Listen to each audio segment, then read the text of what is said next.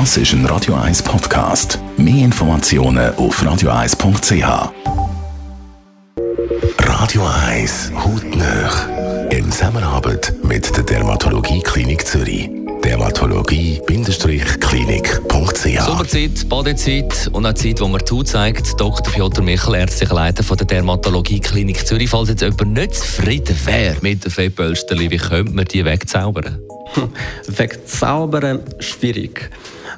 Aber etwas machen, um die zu verstecken oder zu reduzieren, kann man schon. Es gibt verschiedene Methoden. Eine der häufigsten Methoden, um kleine Fettpolster zu reduzieren, ist sogenannte Injektionslipolyse. Wie der Name schon sagt, da injiziert man etwas, um Fettgewebe aufzulösen. Es gibt ein Mittel, heißt PPC, das einfach in das Fettgewebe oder in die Fettpolster injiziert werden darf um das Fettpolster aufzulösen und dann unserem Körper zu helfen, das zu verbrennen. Das ist eine Unterstützung. Wir sollen weiterhin beim Sport bleiben, richtig uns ernähren und dann mit dieser Methode können wir zusätzlich gezielt die kleineren oder manchmal auch größeren Fettpolster reduzieren.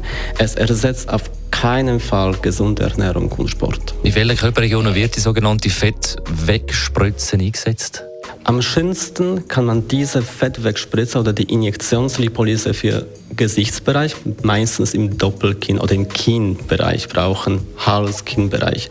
Auch Hängebäckchen, also die hängenden Wangen auf der Seite kann man sehr schön mit dem wegbringen. Außerdem wird immer wieder gemacht für sogenannte Love Handles. Das sind keine großen Fettpolster, die doch noch gut Antitherapie ansprechen.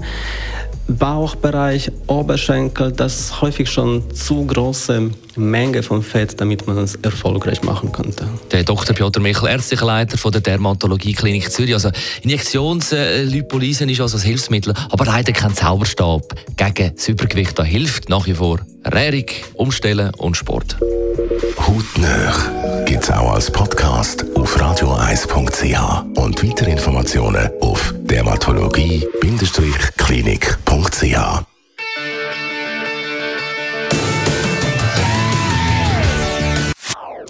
Das ist ein Radio 1 Podcast. Mehr Informationen auf radio1.ch.